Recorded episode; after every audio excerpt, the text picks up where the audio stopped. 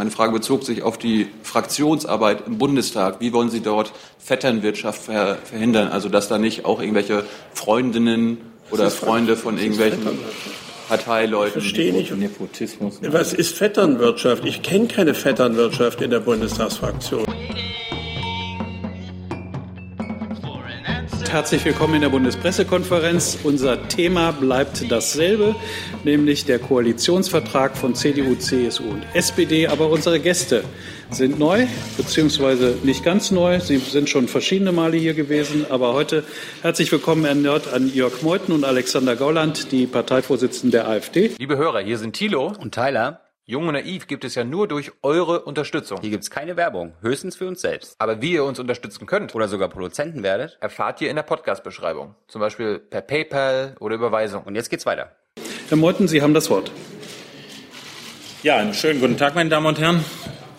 Es geht ja um den Koalitionsvertrag, der jetzt unterzeichnet wird und um die Regierungsbildung. Wir wollen dazu auch ein wenig unsere Sichtweise Ihnen hier darbieten. Ich fange mal zunächst mit dem Personalia an. Äh, der zentrale Erfolg der Union, und hier gemeint der CDU, scheint uns darin zu bestehen, dass Angela Merkel Kanzlerin bleibt. Und das scheint zugleich auch der einzige Erfolg zu sein, den die CDU im Rahmen dieser Koalitionsbildung für sich verbuchen kann. Programmatisch hat sich hier, ich glaube, daran kann kein Zweifel bestehen, die SPD durchgesetzt. Alexander Kissler vom Cicero hat das was jetzt vor uns liegt in den nächsten Jahren, so bezeichnet. Vor Deutschland liegt eine bleierne Zeit mit ungebremster Zuwanderung. Und ich denke, das trifft es ganz gut. Wenn Sie sich den Koalitionsvertrag anschauen, dann spricht er eigentlich die Sprache von DDR-Fünfjahresplänen. Alles Mögliche wird versprochen. Der Staat soll sich auch noch um die entlegensten Lebensbereiche kümmern und alles richten, nur bei den politischen Kernfragen. Äußere Sicherheit, innere Sicherheit, Infrastruktur da bleibt der Koalitionsvertrag völlig vage und im Unbestimmten. Es ist ein Sammelsurium, es ist kein Programm, keine Leitidee. Wenn es eine Leitidee in diesem Koalitionsvertrag gibt, dann ist es die, mehr Geld auszugeben, mehr Staat, weniger Freiheit. Das könnte eigentlich über diesem Koalitionsvertrag stehen. Und insofern muss man sagen, Deutschland wird sich mit diesem Koalitionsvertrag absehbar weiter selbst blockieren. Es werden die falschen Prioritäten gesetzt. Sie sehen dass Der Koalitionsvertrag beginnt mit den Worten, die Europäische Union. Er beginnt nicht mit den Worten Deutschland, er beginnt mit den Worten die Europäische Union.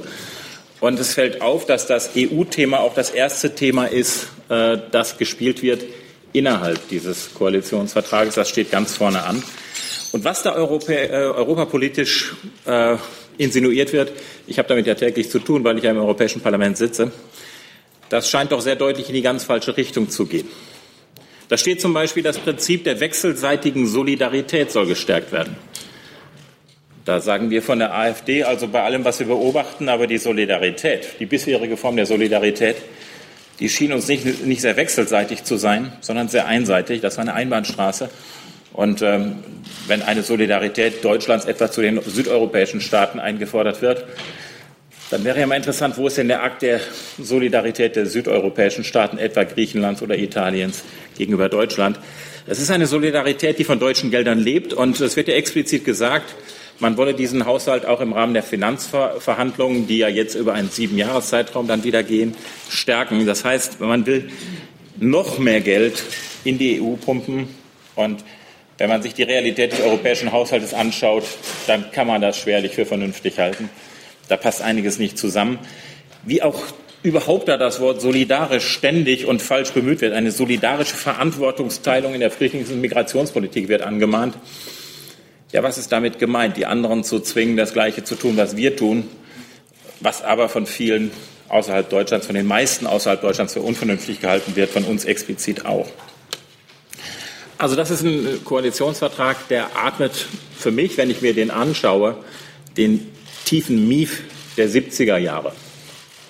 Auch in dem, was da an sozialem Füllhorn ausgeschüttet werden soll, was sich sozial nennt, aber nicht sozial ist. Wenn man da also zum Beispiel, ich nenne mal eine Petitesse, auf die Idee kommt, ein Baukindergeld wieder einführen zu wollen. Das ist keine neue Idee, das haben wir alles schon gehabt. Das war der 34F Einkommensteuergesetz.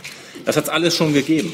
Aber niemand kommt auf die Idee, vielleicht die Grunderwerbsteuer zu senken oder gar abzuschaffen.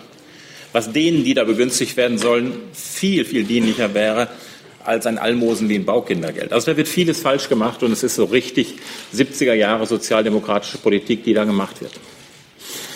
Das von meiner Seite zunächst mal zu dem, zu dem inhaltlichen, äh, zu dem anderen inhaltlichen großen Bereich Migration, Flüchtlingspolitik wird Alexander Gauland gleich noch Stellung nehmen. Lassen Sie mich meine Ausführungen äh, kurz damit schließen, auf die Kabinettsliste für einen Moment auch einzugehen. Und ich greife mal exemplarisch drei Minister raus, die Sie bereits kennen, weil die waren schon immer da sozusagen. Und das heißt nichts Gutes. Da haben wir Frau von der Leyen als Verteidigungsministerin. Und ich denke, dass jedem, der sich mit Verteidigungspolitik befasst, klar ist, dass sich die Situation der Bundeswehr schon dramatisch darstellte, als Frau von der Leyen das Amt übernahm und es noch dramatischer geworden ist, seit sie das Amt innehat. Wenn Sie sich die Zahlen dazu mal anschauen, dann ist das schockierend. Exemplarisch, ich habe mir ein paar rausschreiben lassen. Äh, von 72 Transporthubschraubern CH-53 sind sage und schreibe 16 einsatzbereit, von 128 Eurofightern sind 39 einsatzbereit, von 93 Tornado-Kampfflugzeugen sind 26 einsatzbereit, von 244 Leo-2 Kampfpanzern sind 104 einsatzbereit und so geht das munter weiter durch. Frau von der Leyen zieht es aber stattdessen vor, irgendwelche Seminare für, ihre, für ihr Personal äh, durchzuführen, anstatt diesen Laden endlich mal in Ordnung zu bringen. Es ist für uns ein Rätsel, warum Frau von der Leyen als Verteidigungsministerin nicht demissionieren musste. Äh, was die Personalie Bundesinnenminister Seehofer anbelangt, wird Alexander Gauland gleich noch separat Stellung nehmen, dass das eine Flucht aus Bayern ist und dass Herr Seehofer Großmeister ist im Ankündigen leerer Worthülsen. Jetzt sein Masterplan, das ist zum 150. Mal Law and Order Rhetorik und zum 150. Mal muss man sagen, das, was Sie tun, ist das exakte Gegenteil. Nicht umsonst hat Herr Seehofer selber gesagt, es herrscht das Unrecht. Ja, für dieses Unrecht ist er mitverantwortlich. Auch das ist eigentlich eine traurige Personalie. Was den dritten älteren Minister anbelangt, äh, oder übernommenen Minister aus, äh, aus dem alten Kabinett, ist Herr Maas zu nennen. Den haben wir aus Gründen, die Ihnen alle bekannt sind, äh, überaus kritisch gesehen in der Funktion des Bundesjustizministers. Hier müssen wir abwarten, was er als Bundesaußenminister leisten wird. Wir können nur hoffen, haben aber wenig Anlass für diese Hoffnung, da er außenpolitisch völlig unerfahren ist, dass er den Job besser verrichtet als, den, ähm, als Bundesjustizminister. Denn das war gruselig schlecht, was er dort gemacht hat. Ich denke dann das Zensurgesetz. Dann haben wir einige neue Gesichter, die werden ja als Innovation verkauft. Ähm, denen muss man eine Chance geben. Also es wäre jetzt hier äh, grob unangemessen, über die neuen Gesichter gleich den Stab zu brechen. Aber auch hier kann man vielleicht Sorgen artikulieren. Wenn als große Überraschung von der CDU Frau Karliczek präsentiert wurde und man schaut sich das erste WDR-Interview dieser Dame an, dann stimmt das einigermaßen besorgniserregend, was sie da zum Besten gegeben hat. Sie wolle die richtigen Fragen stellen und hoffe, dass der Ministerialstab da kooperiere, ließ sie verlauten. Wir lassen dazu verlauten, dass es die Aufgabe einer Ministerin ist, nicht die richtigen Fragen zu stellen, sondern die richtigen Antworten zu finden und zu geben. Davon war kein Wort. Und was die SPD-Ministerin Barley und Giffey anbelangt, so ist es genau das, was ich eben ansprach, was uns ähm, besorgt stimmt. Ähm, es ist der, der, der Geist der 70er Jahre, der sich da manifestiert. Frau Barley zum Beispiel fordert allen Ernstes nun eine äh, Frauenquote für Parlamente. Äh, das grenzt schon ans Groteske unseres Dafürhaltens. Und ganz persönlich muss ich Ihnen sagen, weil das ein Bereich ist Familienpolitik, der mich auch sehr äh, berührt und bewegt, als Familienmensch, wenn Frau Giffey, die ich ansonsten nicht näher kenne und ich möchte deswegen den Stab nicht über sie brechen, aber wenn sie sagt, wir brauchen eine Kindergartenpflicht ab dem dritten Lebensjahr, wenn möglich auch davor, dann ahne ich, was da kommt. Das ist genau das, was wir nicht wollen. Noch mehr Staat, noch mehr Paternalismus, noch weniger Freiheit. Und insofern sehen wir auch die personelle Besetzung dieser, äh, dieses neuen Kabinetts sehr, sehr skeptisch. Das zunächst mal einleitend von meiner Seite. Jetzt zum Thema Migration, Flüchtlinge, äh, Innenpolitik. Alexander Gauland. Herr Gauland, bitte. Ja, meine Damen und Herren, ähm, von mir auch einen schönen guten Tag. Ähm, zur Europapolitik äh, ist gerade alles gesagt worden. Zur Migrations- und Flüchtlingspolitik, unser Hauptthema, kann man nur sagen, äh, dass alles so weitergeht wie bisher. Es gibt keine Obergrenze. Äh, das Unrecht geht weiter. Nur haben wir jetzt einen Minister, der vorher gesagt hat, dass das ein Status des Unrechts ist. Und man fragt sich natürlich, nachdem man liest, was Herr Seehofer jetzt alles anfassen will, was ähm, er alles ins Schaufenster der CSU jetzt stellt, was haben die eigentlich die ganze Zeit gemacht? Die CSU war ununterbrochen in der Regierung. Äh, man hätte all das, was Herr Seehofer jetzt wieder zum x-ten Mal ankündigt, ja schon umsetzen können. Man hätte abschieben können, man hätte solche Zentren einrichten können, hat man aber nicht. Und ähm, da wir die CSU kennen, wie sie ist, jedenfalls äh, Dinge laut ins Schaufenster zu stellen, aber um Gottes Willen nichts zu machen, ähm, ist mir völlig klar, ähm, dass das äh, eine weitere Ankündigung bleibt. Äh, Im, äh, Im äh, Koalitionsvertrag ist keine Obergrenze genannt. Äh, man geht davon aus, dass nicht mehr als 220.000 Menschen nach Deutschland kommen werden. Wie das umgesetzt werden soll, wie das äh, realisiert werden soll, kein Wort davon. Es gilt das Zitat von Martin Schulz, auch wenn er selbst nicht mehr dabei ist, wenn jetzt mehr kommen, zum Beispiel 260.000, dann kommen eben mehr. Äh, soweit zur Obergrenze, soweit äh, zum Unrecht. Sie kennen das alles, Familiennachzug, äh, 1000 pro Monat, dann gibt es Sonderkontingente. Und ich weiß doch, was in dieser Gesellschaft geschieht.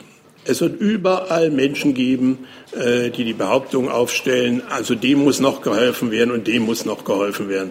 Was las ich heute, dass diese merkwürdige nepalesische Familie ähm, doch jetzt wieder in Deutschland ist, nachdem äh, selbst Richter in Deutschland deutlich gesagt haben, dass es so nicht geht, werden jetzt nicht etwa die, ähm, diese Familie angegriffen, sondern es werden die Richter angegriffen. Ja, ich weiß, die Anzahl der Rückkehrer soll und muss gesteigert werden, aber auch hier ähm, wird das Freiwillige vor dem Zwang äh, versucht durchzusetzen, aber eben freiwillig. Warum sollen Menschen freiwillig zurückgehen, äh, wo sie es hier doch sehr viel besser haben als in ihrem Heimatland? Dann soll das Dublin-Verfahren überarbeitet werden. Ähm, nur es soll plötzlich nicht mehr das Land zuständig sein, was ja völlig eindeutig war, äh, wo sie zuerst äh, EU-Boden betreten haben, sondern jetzt, wo sozusagen persönliche oder familiäre Bindungen bestehen. Wir alle wissen, was dabei rauskommt. Äh, die meisten äh, familiären Bindungen bestehen in Deutschland und also äh, werden auch diese Menschen hier bei uns aufgenommen. Diese Politik ist ein weiter so. In den Personalien hat ja auch Meuthen das bereits dargestellt. Das Thema innere Sicherheit wird gar nicht weiter äh, behandelt. Äh, was man da ändern kann, ja, es werden paar Stellen mehr eingestellt, Geld ist ja im Moment da, aber äh, wie man die innere Sicherheit in diesem Lande nach dieser Katastrophe sicherstellen will, das kommt in dem ganzen Koalitionsvertrag nicht vor. Und von daher, ähm, es ist ein Weiter so mit ein paar neuen Namen. Äh, und diese neuen Namen, die würde es auch nicht geben, wenn die AfD nicht äh, ununterbrochen Druck machen würde. Ich bin mal gefragt worden, wie wir das Jagen uns vorstellen. Sie glauben doch nicht im Ernst, dass überhaupt jemand wie Jens Spahn bei dieser Kanzlerin Minister geworden wäre, wenn nicht seine Position, die zwar nicht unsere sind, aber die jetzt jedenfalls kritisch zu der derzeitigen CDU-Politik sind, wenn nicht diese Positionen plötzlich auf der, in der Basis der CDU offensichtlich großen Widerhall finden. Das heißt, nur unsere Stärke, nur unsere Wahlerfolge garantieren überhaupt, dass diese Bundesregierung sich, wenn auch in Millimeterschritten, mal in eine richtige Richtung bewegt. Und deswegen kann ich nur sagen, ähm, wir sind die wirkliche Opposition in, dieser, äh, in diesem Parlament und äh, genau diese Aufgabe werden wir auch wahrnehmen. Vielleicht so viel zum Anfang. Danke. Vielen Dank. Dann kommen wir zu Fragen. Herr Savelberg hatte sich zunächst gemeldet. Ja, ich sitze hier. Rob Savelberg von der Zeitung Telegraaf, Amsterdam. Ähm, ich möchte gerne wissen, also Ihre Kollegin Frau Weidel, Herr Gauland, die ist jetzt nicht da, sehe ich jetzt nicht. aber die hat sich am Wochenende getroffen äh, mit dem äh, Steve Bannon in Zürich. Und also der Chefideologe von Trump. Und meine Frage ist, warum macht sie das in ihrer Heimat äh, in der Schweiz und in einem Hotel und nicht auf offener Bühne, so wie Marine Le Pen?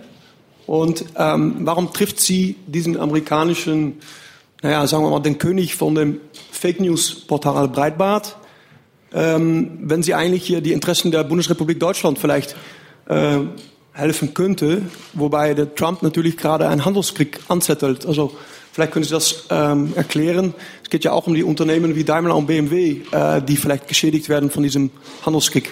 Danke. Das sind alles interessante Fragen, aber das müssen Sie Frau Weide selbst fragen. Ja, aber sie ist Sie gerade nicht sich- da und äh, Ja, Sie sind bestimmt. heute nicht da. Sie hat heute einen anderen Termin. Sie hat sich mit Steve Bannon äh, am Rande einer Veranstaltung getroffen, zu der sie eingeladen war. Ich sehe darin keinerlei Problematik. Äh, und dass das eine Veranstaltung war einer äh, Zeitung, einer Schweizer Zeitung, darin sehe ich auch keine äh, Problematik.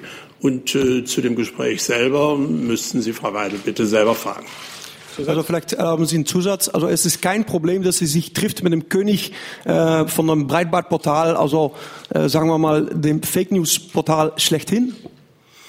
Warum soll ich darin ein Problem sehen? Wir alle lernen gerne und immer neu. Und äh, das gilt für mich, das gilt für Frau Weidel. Äh, und äh, sie hat eine Möglichkeit genutzt, jemanden kennenzulernen, der eine interessante Figur in der internationalen Politik ist. Herr Tujala ist dran. Ja, Herr Meuthen, äh, für welche wirtschaftspolitischen Maßnahmen werden Sie eigentlich als die Oppositionspartei, wie Herr Gauland sagte, in Zukunft kämpfen, damit nicht immer mehr Menschen auf den Gang zur Tafel angewiesen sind? Das kann ja nicht nur mit den Flüchtlingen zusammenhängen. Naja, das lässt sich ganz einfach mit dem Blick in unser Parteiprogramm beantworten. Ähm, wir stehen als Alternative für Deutschland ganz allgemein, ich werde Ihnen jetzt nicht das Parteiprogramm im Ganzen erzählen, für äh, das Fundament der sozialen Marktwirtschaft. Das heißt, wir stehen auf einem dezidiert ordoliberalen, ich betone ordo, nicht neoliberalen Fundament. Das heißt, wir wollen dem Staat eine subsidiäre Rolle äh, zubilligen, aber nicht eine so dominante Rolle, wie wir das derzeit haben. Schauen Sie, äh, wenn Sie die sozialen Sicherungssysteme nehmen, dann sind die angespannt bis zum geht nicht mehr und Sie können exemplarisch in, in der Rente sehen, dass die Leistungen, die daraus gewährt werden, kaum mehr über die Grundsicherung hinausreichen. Und daran kann man sehen, dass, äh, dass eine, ein System der staatlichen Vollversorgung aller an seine Grenzen gerät.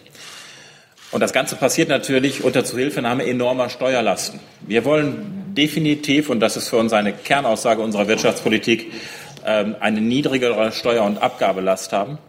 Und zwar eine deutlich niedrigere, mit einer Abgabequote von maximal 40 Prozent.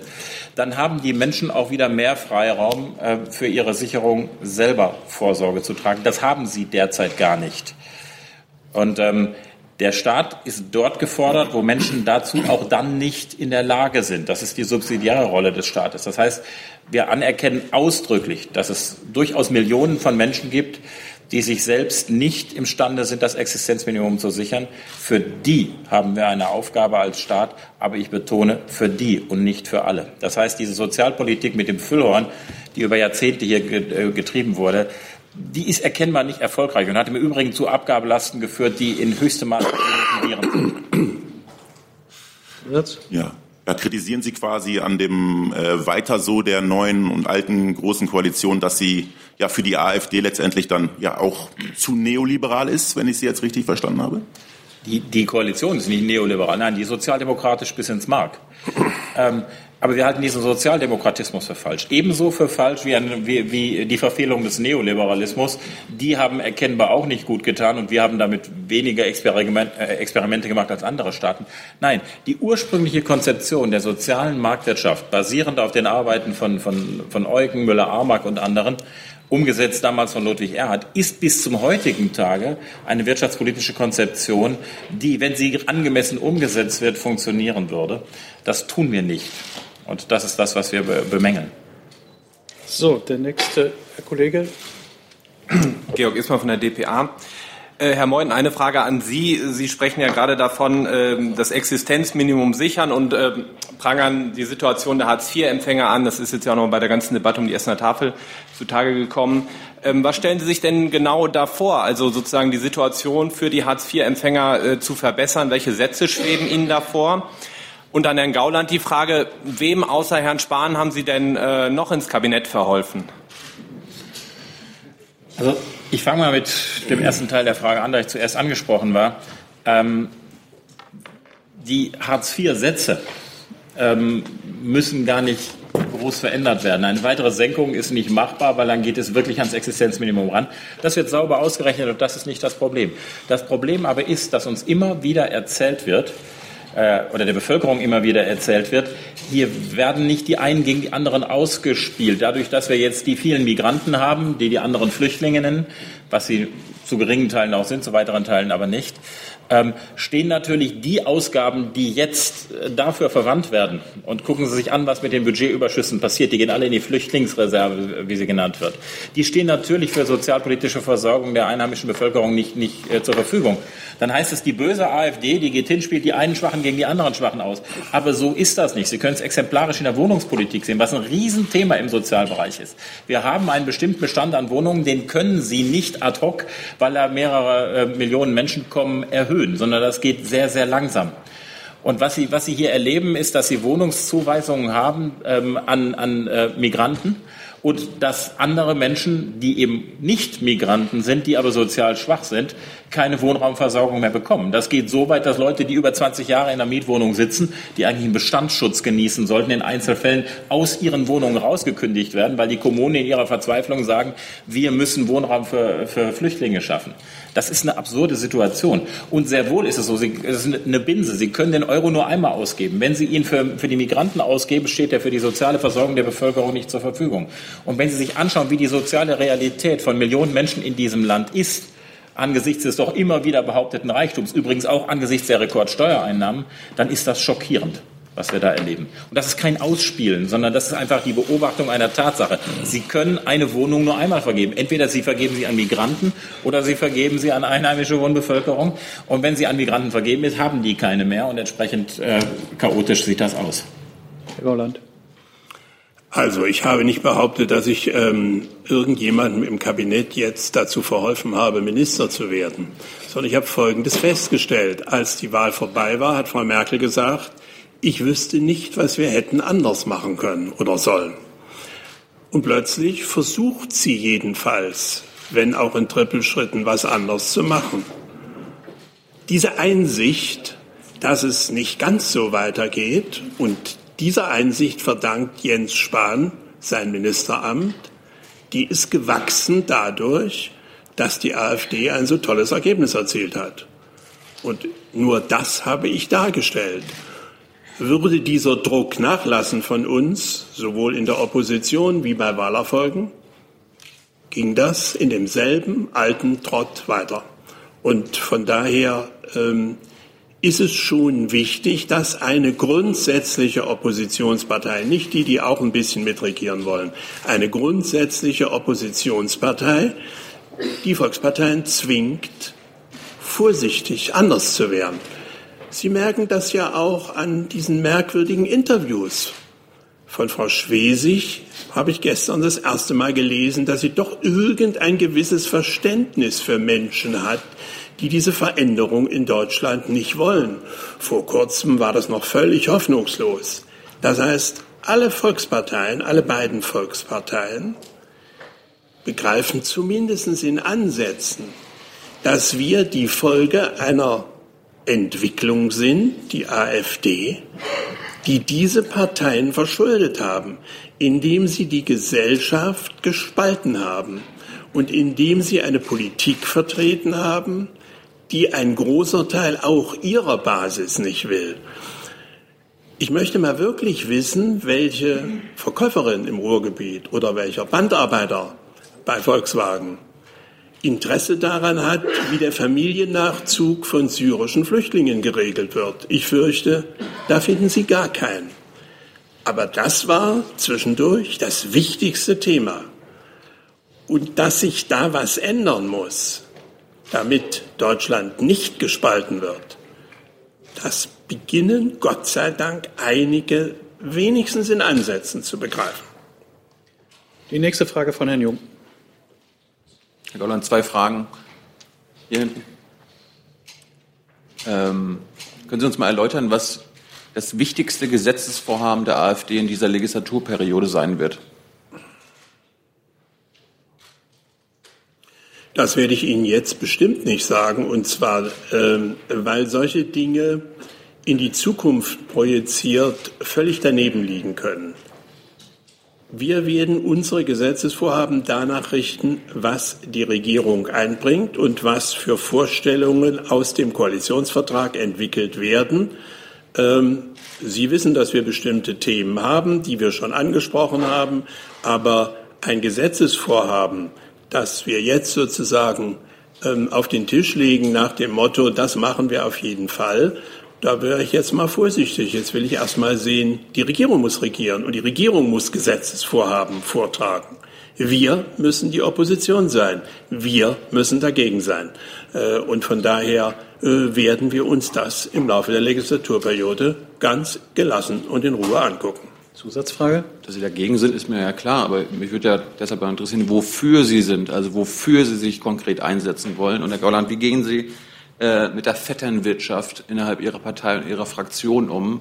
Äh, es gibt ja im AfD-Landtag in Sachsen-Anhalt die Freundin von Herrn Poggenburg macht eine Ausbildung in der Fraktion, die Freundin von Herrn Meuthen im baden-württembergischen Landtag arbeitet auch in der Fraktion für einen anderen Mitarbeiter. Also wie wollen Sie das innerhalb der Bundestagsfraktion verhindern? Ich weiß wirklich nicht, wovon Sie im Moment äh, reden. Äh, die Fehler des Landesvorsitzenden in Sachsen-Anhalt sind im Landesverband Sachsen-Anhalt aufgearbeitet worden und, wie Sie wissen, haben zu, einem, zu einer Konsequenz geführt. Äh, dazu bedarf es äh, sozusagen keiner Unterstützung des Bundesverbands.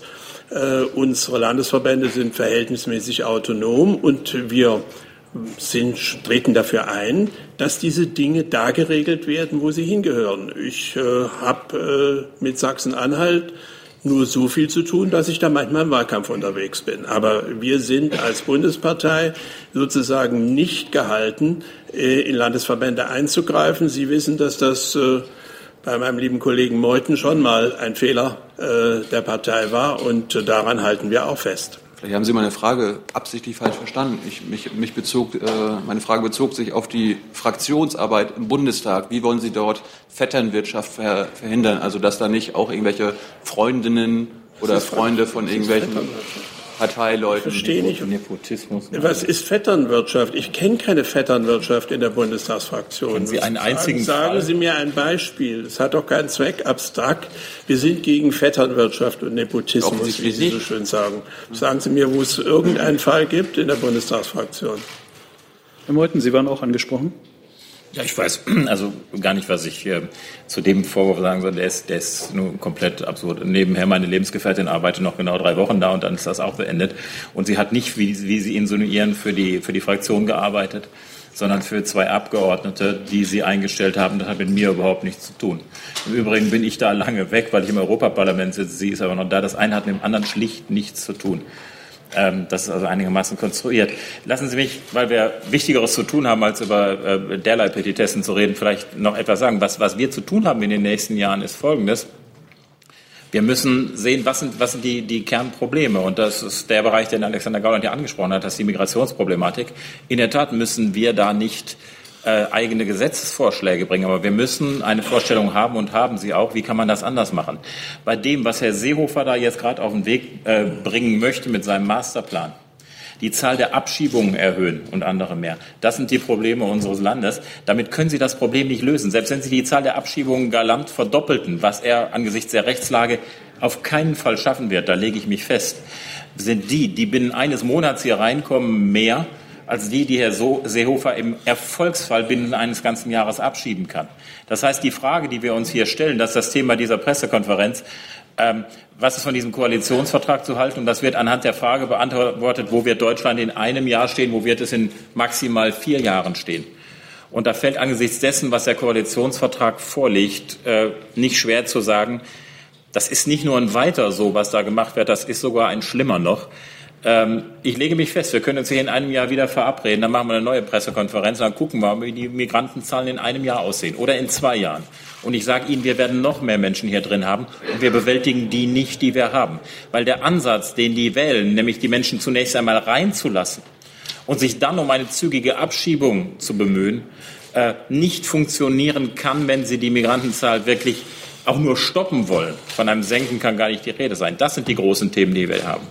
Und darum müssen wir uns bemühen. Und da kommen wir auch mit alternativen Vorschlägen. Die haben wir aber auch bereits. Herr Papas mit der nächsten Frage. Hier. Papas Griechische Zeitung, dann eine, eine Frage an Herrn Meuthen. Herr Meuthen, Sie haben äh, äh, sich für eine fällende Solidarität Griechenlands und Italiens gegenüber Deutschland beklagt bei Ihrem Eingangsstatement.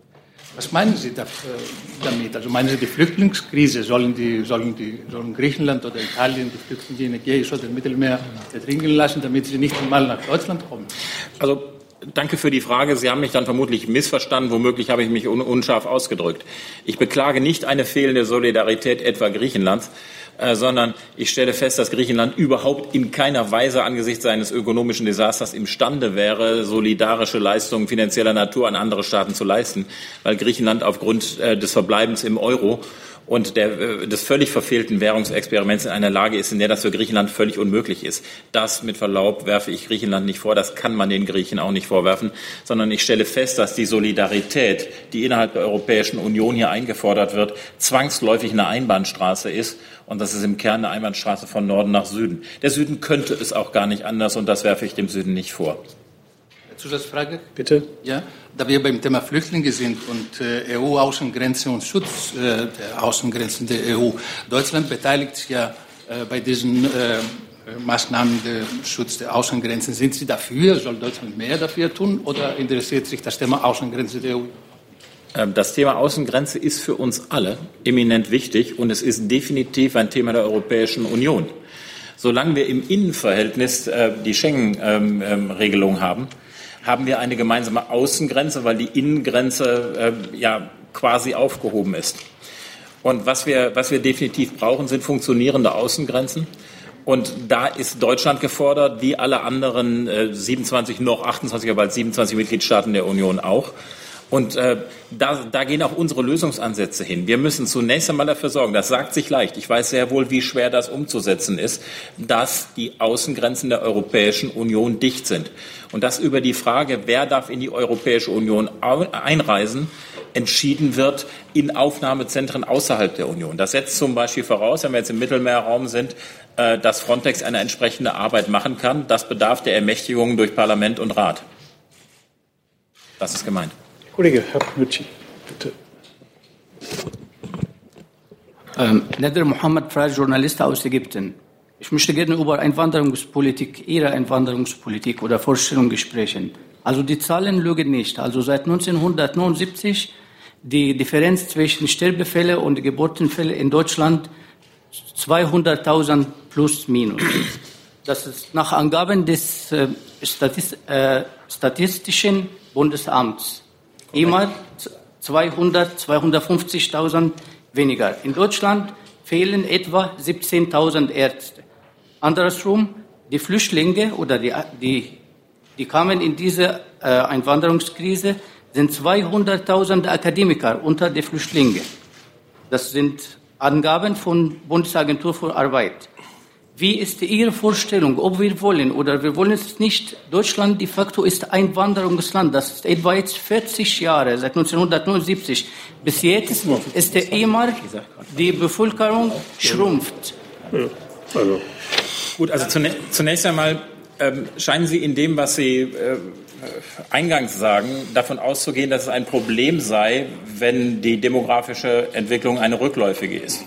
Dem halte ich entgegen, das stimmt nicht sondern wir können damit ganz wunderbar leben, weil wir, ähm, wir haben über Jahre lang ein verfestigtes Problem der Massenarbeitslosigkeit gehabt. Wir haben sie zu Teilen noch, aber sie, sie ist deutlich gesunken. Ähm, und wir können rein aufgrund zum Beispiel der Digitalisierungsprozesse feststellen, dass wir erheblich weniger Menschen im aktiven Erwerbsleben brauchen, um das Gleiche zu erwirtschaften oder sogar noch mehr zu erwirtschaften, als wir jetzt erwirtschaften. Das heißt, demografische Konstanz als Zahl der Bevölkerung ist nicht notwendig für das gedeihliche Leben in diesem Land. Erstens. Zweitens. Ähm, niemand von uns wendet sich gegen eine geordnete Zuwanderung, eine wirkliche Zuwanderung von qualifizierten Menschen, die in unsere Gesellschaft passen, die unseren Rechtsrahmen akzeptieren, die die Qualifikationen mit, äh, mitbringen und die sich in unsere Gesellschaft und deren Wertschöpfung einbringen wollen. Das ist eine Frage eines Zuwanderungsgesetzes. Und da sagt meine Partei sehr, sehr klar, dem stehen wir aufgeschlossen gegenüber. Wir haben hier auch Vorbilder. Da können wir das australische nehmen, da können wir das kanadische nehmen. Da können wir zu Teilen mittlerweile auch andere europäische Staaten nehmen, die in diese Richtung gehen, etwa Dänemark. Das ist das eine. Das andere sind eben die Flüchtlinge oder die Migranten ähm, in der großen Zahl, die da kommen. Und da können wir nicht umhin festzustellen, dass die allermeisten von ihnen für unseren Arbeitsmarkt kurzfristig gar nicht einsetzbar sind und für viele gilt auch langfristig nicht. Das haben, ist auch keine originäre Erfindung der SPD, das hat äh, der, der, der AfD, das hat selbst die SPD äh, und unter Frau Nahles zugegeben. Als sie Arbeitsministerin war, hat sie frank und frei gesagt, mehr als 90 Prozent derer, die zu uns kommen, sind in kurzer und mittlerer Frist für den Arbeitsmarkt nicht einsetzbar. Und dann wandern diese Menschen in die Sozialsysteme ein. Das ist nicht das, was wir für unser Land wollen. Wir wollen eine produktivitätsgeleitete Wanderung sehr wohl. Eine Sozialmigration lehnen wir ab. Wir haben jetzt noch keine Zusätze mehr. Wir haben noch sieben Wortmeldungen und noch etwa zehn Minuten. Da müssen wir gucken, dass wir durchkommen. Herr Wonka ist der Nächste. Herr, Herr Gauland, gegen welche Form des Rassismus in Ihrer Partei werden Sie persönlich vorgehen und werden nicht sagen, das ist Sache von einzelnen Landesverbänden? Und an Herrn Meuthen die Frage, kennen Sie jemand in der AfD, der Ihr Rentenkonzept kennt? Ich kann keinen Rassismus in unserer Partei feststellen. Das ist schlichtweg eine Behauptung, die immer wieder aufgestellt wird.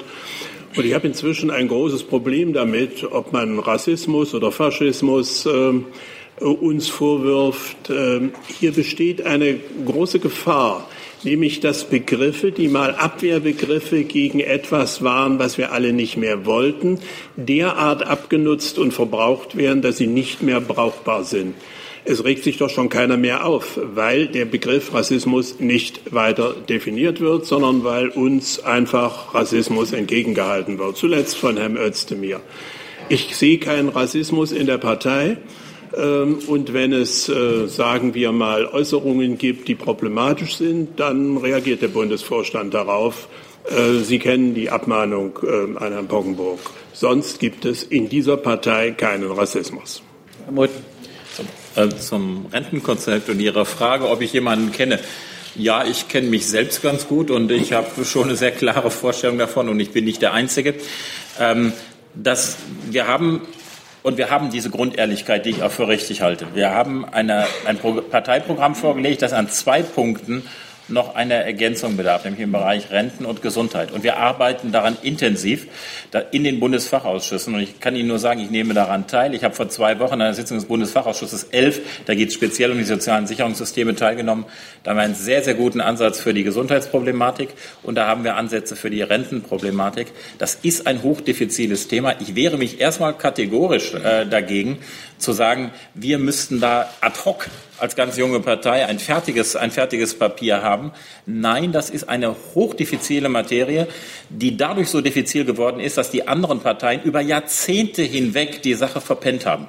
Und da kann man noch nicht von der AfD erwarten, dass sie jetzt, äh, dass sie jetzt kommt und legt ein fertiges Papier vor, das alle Probleme auf einmal löst. Wir haben verschiedene Lösungsansätze hier. Die einen sind im System, die sind schwierig deswegen, weil sie die Prämissen nicht außer Kraft setzen können. Die andere ist die systemische Frage, ob man äh, hier nicht einen grundsätzlichen Wechsel macht angesichts der Situation, die, ich habe sie eben schon mal angesprochen, immer katastrophaler wird. Wir nähern uns einer Situation, in der Leute, die 30, 35 Jahre gearbeitet haben, ähm, in einer Rentenversorgungssituation landen, die die Grundsicherung nur marginal überschreitet. Und da sind wir in etwa und das werden wir auf der Basis der bestehenden GRV in dieser Form nicht lösen. Also müssen wir hier tatsächlich auch einen grundlegend alternativen Ansatz in Erwägung ziehen. Das ist aber nicht eine Geschichte, die man in der Pressekonferenz in einer Minute darlegen kann, weil da muss man in die Logik der Zahlen rein. Das ist in der Tat ziemlich komplex. Seien Sie aber versichert, ich kenne sehr viele und sehr kluge Köpfe in meiner Partei, die genau daran arbeiten. Frau Lindner, bitte. Äh, ja, meine Frage geht an beide. Äh, erste Frage ist, äh, finden Sie denn, es sind 177 Seiten Koalitionsvertrag, finden Sie denn vielleicht auch irgendwas Positives dort in diesem Koalitionsvertrag? Und noch eine Frage zu Herrn Spahn. Ähm, was erhoffen Sie sich denn, positiv gesprochen, von Herrn Spahn, sowohl als Gesundheitsminister, aber auch in seiner Rolle innerhalb der CDU? Ob es in dem ganzen Koalitionsvertrag irgendwas Positives gibt, ich kann mir nicht vorstellen, ähm, äh, dass man diese vielen Seiten ohne einen Satz, äh, ohne einen vernünftigen Satz irgendwo ähm, niedergeschrieben hat. Das ist Unsinn, jetzt zu sagen, es gibt keinen einzigen vernünftigen Satz. Ähm, aber ich werde jetzt nicht den äh, Koalitionsvertrag analysieren. Natürlich ist zum Beispiel, sind zum Beispiel äh, Einstellungen von äh, Polizei und äh, in der Justiz was Nützliches. Das ist völlig klar. Dass das zu wenig ist, dass das nicht reicht, dass das alleine für die innere Sicherheit nicht ausreicht. Äh, das bleibt ja Tatsache. Aber natürlich ist nicht in jedem Koalitionsvertrag also, oder in einem Koalitionsvertrag ist nicht jeder Satz Unsinn. Es wäre ja Unsinn, äh, sowas zu behaupten. Ähm, die andere Frage müssen Sie im Grunde genommen an die CDU stellen. Ähm, dass Jens Spahn jetzt Gesundheitsminister ist, äh, hat er sich selber zu verdanken, das ist völlig klar. Aber offensichtlich auch der Einsicht in Teilen der CDU, dass es so nicht weitergeht. Ich habe dieses Zitat von Frau Merkel am Anfang äh, der Gespräche äh, nochmal äh, hervorgeholt. Ähm, es ist doch völlig klar, dass ein großer Teil der Basis die CDU anfängt zu verlassen und schon verlassen hat und dass es Kräfte in der Partei gibt, die vernünftigerweise dagegen steuern. Äh, das ist aber eine interne Problematik der CDU. Damit müssen die Kräfte zurechtkommen. Äh, wir müssen uns das Ergebnis anschauen als AfD. Und da ist natürlich manches, was Herr Spahn zum Beispiel über die Hipster in Berlin gesagt hat und über das Englische, ähm, nicht etwas, wo jeder AfD-Mann sagen würde, ne, das geht gar nicht. Das heißt, ja, es gibt manchmal Positionen von Jens Spahn, wo ich sagen würde, dem kann man zustimmen. Aber das gibt es ja auch logischerweise für andere von anderen Parteien. Das gibt es bei Frau Wagenknecht, das gibt es äh, manchmal auch bei Herrn Kubicki. Es ist ja nicht so, dass wir sozusagen jedes Wort, das die anderen sagen, äh, für falsch halten. Wir sind ja nicht dämlich, Entschuldigung. Herr Gers, bitte. Wo sitzen Sie? Da.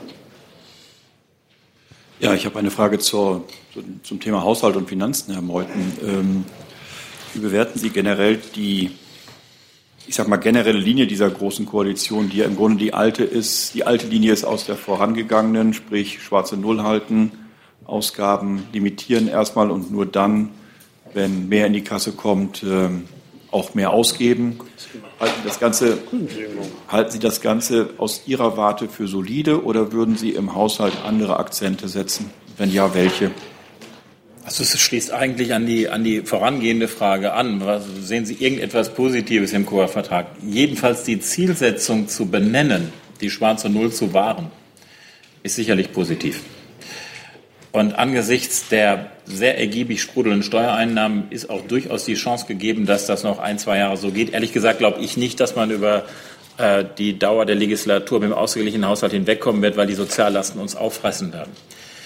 Ähm, dass man ein grundsätzliches Bemühen hat, diesem Ziel weiter zu entsprechen, ist richtig. Ich habe das schon zu Hochschullehrerzeiten immer gefordert. Wir müssen mit ausgeglichenen Haushalten arbeiten. Dann kann ich Sie jetzt nicht angreifen. Ähm, lassen Sie mich aber auch sagen, was, was wir hier sehen, ist natürlich die explizite Staatsverschuldung und es gibt auch eine implizite. Und in der impliziten sind die ganzen Lasten, äh, nehmen Sie exemplarisch die Pensionslasten der, der Beamtenschaft, die, die anwachsen, für die keine angemessene Vorsorge betreiben wird. Und wenn Sie diese impliziten Lasten, wie wir sie auch im Bereich der Rentenversicherung haben, mit berücksichtigen, dann sind wir nach wie vor in einem defizitären Haushalt. Und das übrigens in Zeiten einer seit Jahren unbestritten äh, vorzüglichen Konjunktur und Steuereinnahmen mit einem Wachstum, wie wir sie noch nie so hoch gehabt haben, prozentual wie absolut wie in den letzten fünf Jahren. Insofern war schon bei Herrn Schäuble der Ansatz angesichts dieser Datenlage, den Haushalt nur ausgeglichen fahren zu wollen, höflich formuliert, nicht sehr ambitioniert. Ähm, das gilt jetzt noch mehr. Aber ich wage äh, auch, oder ich fürchte, ich sage so, ich, ich, ich fürchte, dass angesichts der, der sozialen Problematik, die in unserem Land immer mehr aus dem Ruder gerät, ähm, wir mit den ausgeglichenen Haushalten vielleicht noch ein, zwei Jahre hinkommen, dann ist die Messe gelesen, dann geht es wieder ins Negative rein und das kann dann sehr schnell in eine Abwärtsspirale führen. Herr Jordans, bitte.